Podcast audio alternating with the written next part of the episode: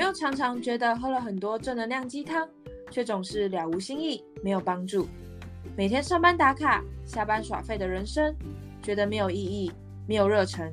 但又该怎么突破呢？两个九零后的小女生，我是怡珍，我是佳慧。相信在人生的旅途上，只要我们一起好好的觉察自己，面对自己，爱自己，那股内在动能会使你更有勇气的面对生命的每一天。希望透过轻松聊天的一点正能量，为大家带来不一样的正能量。跟我们一起踏上这段神奇之旅吧！我们要来聊一下《魔法满屋》，但我跟你说，就是这一部电影，我有一点有点久远，大概一两个月前，就是我现在要捞我的记忆资料库，才能跟你聊得很顺畅。但我觉得，就是我们本来就是自然流露的节目。对，我就开就好了。但我那时候是看《魔法满屋》看到哭哎，而且我我也是看到哭，我隔天马上超级激动，我要再看一次，就是我连续看两，然后看哭两次，我一哭两次，真的真的，那时候迪士尼一上映我就。就我就看了，然后就看两次，然后哭两次。而且一开始我真的对这部电影超没有感觉，就是因为我没有看，我没有看那个那叫什么影评，然后我也没有看预告片。然后我看“魔法满屋”四个字，我就觉得，我以为啊，它就是那种就是魔法那种那叫什么？它迪士尼有一个魔法保姆那一类的类型的卡通，我感觉上。但就点进去一看，整个就是 Oh my god，身心灵励志哎，吓死我了！音乐很好听哎，音乐真的超好听。它音乐是那个，我记得没错，好像是那个阿拉丁他们阿拉丁真人版的那个团队再来做。对对对，然后我本来也很喜欢阿拉丁真人版，对，所以你看魔法满屋哭的，你在哪里哭啊？我是嗯。啊，其实其实我一开始就哭了，情绪化，就是就是他他哎，就是我们接接下来这一集可能会爆雷，所以如果大家还想要享受看电影的刺激感的，他们要点进来就是要知道我们要聊什么，就管他去去怎样，你自己你自己点进来就知道爆雷，我爆雷咯，对，没错，对对对，其实一开始我就有哭了，嗯，就是因为。他们都是每个人都会到一定的年纪之后，会有一个仪式，然后拿着蜡烛去开自己的门嘛，就会有获得天赋。但是女主角到那个年纪的时候，她的门就消失，她没有她的，她就没有继承那个天赋。然后我就觉得说，就是。他在那个环境下面长大，然后可以这么的乐观又坚强，就是很感动。我很情绪化，就是就是他前面一直在就是可能在跟别人介绍他们的家庭，然后就说哦谁有这个能力啊啊另外一个人有什么能力，就是一直在觉得一直在称赞他的其他家人，但是讲到自己的时候就发就是他一开始不太敢讲，就是自己没有能力，就不敢把自己不足的地方跟别人说。我是这样觉得。然后他的阿妈或者是其他家人对他的态度也没有那么好，除了他妈妈，就是他妈妈就是很很乐观，然后很很有爱的跟他女儿说没有关系，你是最有价值的。但是他阿妈就会觉得，就是他好像是因为他没有继承天赋，所以就会为这个家庭带来一些厄运啊，或者是没有帮助到村庄里面的其他人之类的，所以他对他。对女主角可能就会比较过于苛刻，或者是没那么有点冷淡，没那么有阿妈那种温暖感。然后其他家人甚至会觉得她有点碍手碍脚。所以其实我就会觉得说，在这种环境下面长大，然后可以克服那些困难啊，然后活的活出自己就是乐观的那一面，就是很很感动，就是是我敬佩的，我觉得。然后我的时候就哭了，很好笑。我记得我我简单跟大家叙述一下它整个故事结构啊，因为我觉得刚刚怡珍也讲的蛮完整的。但总之，呃，女主角反正我基本上都忘记名字，我们就简单取一些小绰号，就是 女主角是一个小小眼眼镜美眉，然后眼镜美眉呢，她从小到大就是真的戴个粗框眼镜，然后长得很对，其实长得不太像迪士尼传统公主的样子。对，然后她从小到大基本上在一个魔法家族长大，而这个魔法家族是因为阿妈当初就是带着他的小小孩们，就是在战乱逃跑的时候，就是有魔法保护他们，而魔法让他的每一个小朋友都拥有独独自的魔法，而他们生出来的小朋友就一代一代，每一个小孩在特定的年纪就可以走入那个魔法的里那个。那叫什么仪式，然后就可以开启自己的天赋。而女主角在当年成，就是到了那个年纪，进到那个礼仪仪式，然后到了门前面，阿妈就是为他祝福之后，在众人的面前，他那一扇门就被烧掉了，就那个魔法就暗掉了，就没有这个魔法，消失了，对，就消失了。而当下所有人，everyone 傻眼，就是每一个人都就是哎哎，不只有他们家的人傻眼哦，就是当下是全村的人，全村的人是，对，就是那个仪式是不止他们家会参与那个仪式，是全村的人都会在他们家，对，然后一起去见证这个时刻，所以你就知道每个人都赋予多大的期望或者是压力，对，然后就淡掉了，而后来后来。后来的故事呢，就带到就是说，后来呃家里发生了一些状况，而整个家之破碎，就是呃受到很大很大的冲击。但因为女主角的乐观，就是眼镜美眉的乐观，跟她的聪明才智，就是去协助大家，因为她本身觉得她自己没有天赋。所以她要更努力，然后大家可能因为有天赋而遇到这些挫折的时候，反而他们是提不起劲的。对对，自卑与超越。对，后来，后来，后来，眼镜美眉就。用着她自己的独特能力，就是照顾了所有的人，然后去团结这一群人，团结他们的家族，去体谅每个人。后来全家的人才慢慢的走出那个情绪的阴霾，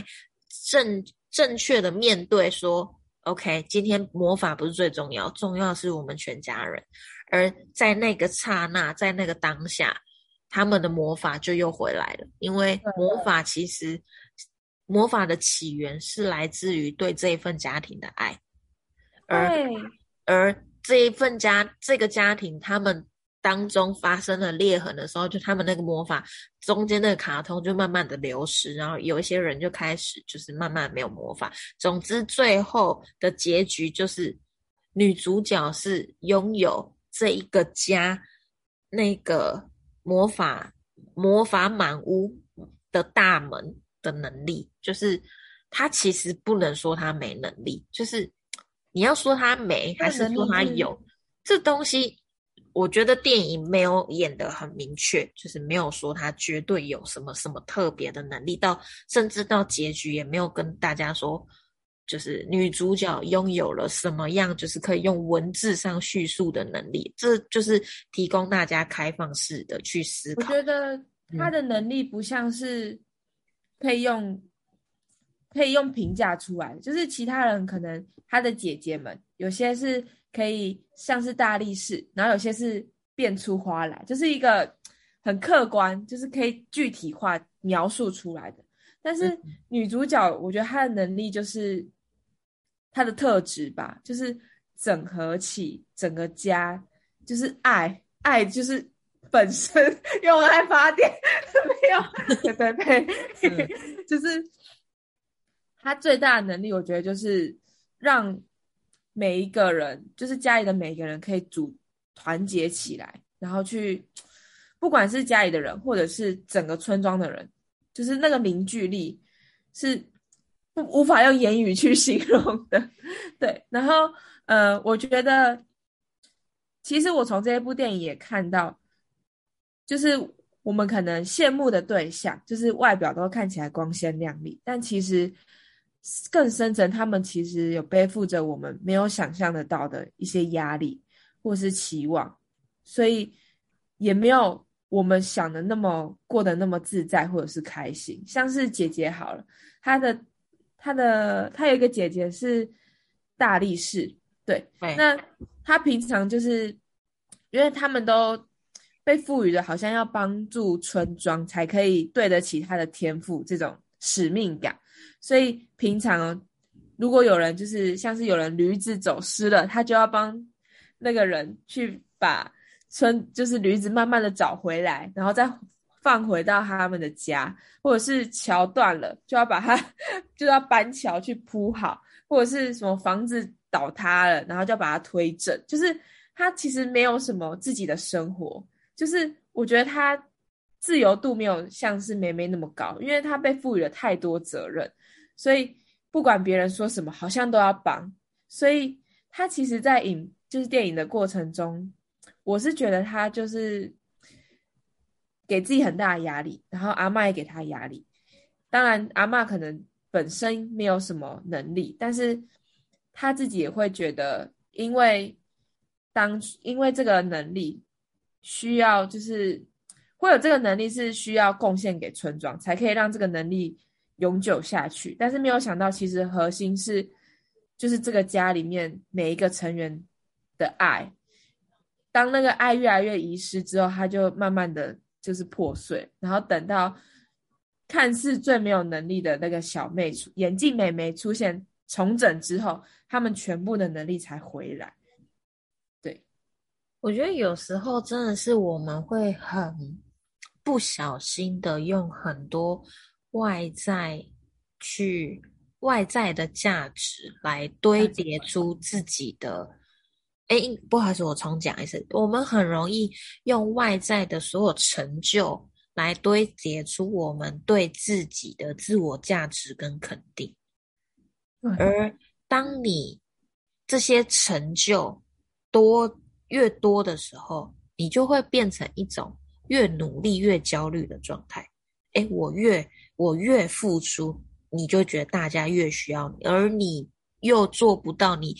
脑袋想象那种超完美的形象，你就又在这个里面很焦虑的循环，而我们又不小心，或者是你没有这些天，你没有这些成就的时候，你又相反的去羡慕大家说，哎，他们有这些成就，就是我们太容易、太容易不小心都把我们的眼光跟我们的专注度都投射在所有外在的状态里面。嗯，这这东西是还蛮令人舍不得，因为光看就觉得哦，好难过。就是因为自己自己真的多多少少都可以在这部电影里面找到可以去投射投射自己心情的人，是哦，所以看这部电影就好感动，就是中间一直在哭，而且其实我一开始啊，我一开始看我第，因为我说我连续看两天嘛。我第一天看，超级超级讨厌那个阿妈，就是觉得哦，阿妈也太讨人厌了吧？就是因为阿妈本人是没有能没有魔法能力的，就是她当初因为抱着这三个小孩痛哭失声，然后之后就是觉得整个家要毁，因为她的老公在战乱当中就是离世这样，然后就是哭到后来就是哎，魔法在当下产生。而他当下产生是赋予这三个小朋友嘛，所以阿妈本人没有魔法，而阿妈最后又虽然他成为了这个魔法家的家长，家庭中中心，他没有魔法，整天在那边叽叽叫，就是我就觉得好像 好像家里长辈，不觉得投射谁？对，投射谁？我没有讲谁，然后反正就是很像家里长辈，就觉得他很烦，然后后来。隔天吧，隔天我又在看的时候，就好像就又可以代入了，可以理解了，就对，可以理解了，然后可以去感受了，可以去理解他那一份他那一份悲痛，跟他那那一种对这种对这个家庭的责任，然后甚至可以感受到他那他也是因为这份责任，因为这份爱而不断不断的向外奉献，然后去燃烧自己的时候。他可能有很久很久的时候没有好好坐下来跟自己对话了吧？我们在那边猜测卡通人物，就是就觉得他一定很久没有好好的跟自己相处了吧？反正就那种感觉真的是很很很舍不得，就很多感慨。对，就我觉得他对其他人可能会有这么高标准，他对自己也也很。很命吗？就是，就有一句话是写是这样讲，他是说外在世界投射就是内在世界的反应嘛。所以你看他希望未来就是他的子女都能够为这个村庄付出，但我觉得他自己也是这样子告诉他自己，就是他自己也深具这个责任，就是只要一不完美，一有一个可能他们家庭有一个。好像没有能力，就是没有天赋的人出现，他就觉得就是就是压力很大，然后他怕他会带来厄运，所以他对他自己其实也无形之中这样子去压迫他自己。嗯，对。我反正这部电影每次讲，然后跟别人分享，我就会觉得它有太多可以讨论的空间跟。啊，很多很多哎！我觉得里面每一个桥段都是我好喜欢的桥段，还有他那个小舅舅，我也好喜欢哦。啊，你说那个墙壁里 住在墙壁，他叫布鲁布鲁多还是什么鬼什么东西？我忘记。有一个他他预知啊，他是预知啊。对，好，就是他那个女主角眼镜妹妹，就是刚刚那个。阿妈的三个小孩嘛，阿妈有两个养两个女儿，一个儿子，然后那儿儿子就是女主角的小舅舅，而小舅舅的预他有一个能力，他的天赋就是预知未来。那预知未来这件事情有好有坏，因为我也可以预知到坏的未来，所以对于村庄的人而言，看到他我就微微恐惧，我就道，哎呀，你又要跟我讲什么坏的预言吗？对对对，所以。大家后来到后期就很害怕，很害怕他，而他中间故事有一段，就是因为大家都很害怕他，然后他开始越来越就是没有跟人群接触，甚至他到后来就选择消失。但他选他选择消失的原因，对，好像是因为他要保护眼睛。对，对，对，你不觉得很感动？好感动，真的就是很感动，很感动。这就这才是，这才是嗯爱。对他为了，因为他看到那个预言，他看到眼镜美眉的出现会因他可能没有天赋，而他也可能造成这个家庭的破碎。因为他看到眼镜美眉跟那个房子倒塌，他就看到这个画面，所以他为了保护。他为了保护眼镜妹妹，但同时他其实也是害怕自己。他对他自己这个预言感到感到没自信，感到自卑，感到害怕，感到恐惧。他对自己的能力感到恐惧，而去选择做这个动作。但他都躲在他们家墙壁里面，然后跟他们家的人共处了十几年。而且我觉得我这边有哭，这一段有哭是他。他住的那个地方刚好是他们家的餐厅的后墙，他自己还会画他自己的那个位置，然后上面画他的那个就是他的他的盘子上面签他的名字，就是家人在一起吃晚餐的时候，他也一起吃，然后就觉得啊，我们还是一个家，但是 你懂那感觉？哦，我不知道怎么形容哎，我觉得我讲的很烂，但是。我们这一集都讲的很烂，但是我们完全哎，大家我们没有拟任何稿，我们家就是不是 freestyle 就是跟对方聊天哦。但是这部真的好好看哦，好了，对，反正好，总之就是很多很多它里面的细节真的是很值得我们去投射，然后去反思、去感受。所以我真的觉得它真的是迪士尼近代。它在上一部，我我我喜欢的是那个，哎，那叫什么？人生急转弯吗？还是叫转弯？灵魂对灵魂。